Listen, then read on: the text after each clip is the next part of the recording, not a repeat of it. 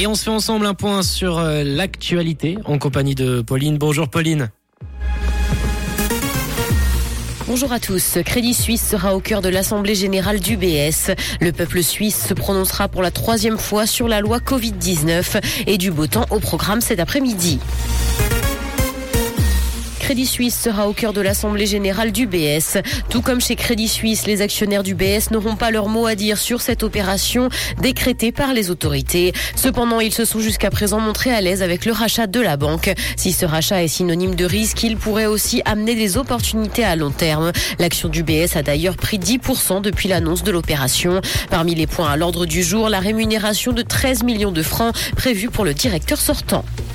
Le peuple suisse se prononcera pour la troisième fois sur la loi Covid-19. Selon la chancellerie fédérale, le référendum est bel et bien valable. La population votera donc le 18 juin prochain.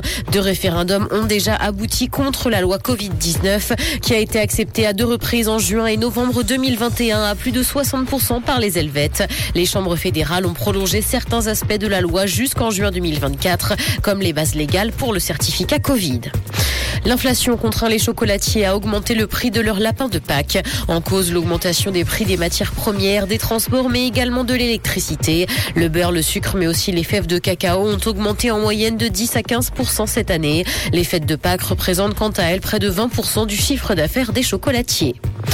Dans l'actualité internationale, justice, Donald Trump a plaidé non coupable de 34 chefs d'accusation portés contre lui, et ce après avoir été accusé formellement de falsification de documents comptables lors d'une audience pénale historique devant un juge à New York hier.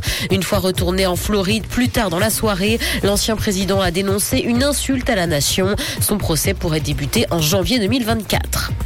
Tinder veut lancer un abonnement à 500 dollars par mois. L'application de rencontre plancherait sur un abonnement ultra premium dont les fonctionnalités ne sont pas encore connues pour l'instant. Ce nouvel abonnement est encore à l'étude et la firme devrait s'assurer que cette offre n'impacte cependant pas l'expérience pour les utilisateurs gratuits. Si ce projet n'est encore qu'au stade de la réflexion, il pourrait ouvrir Tinder à de nouvelles catégories de clientèle.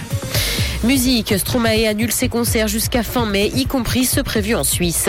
Le chanteur belge va donc s'éloigner de la scène durant les deux prochains mois pour des raisons de santé. Sur les réseaux sociaux, il a exprimé sa profonde tristesse. Il devait se produire en Suisse les 26, 27 et 28 avril. 15 dates sont concernées en tout par cette annulation.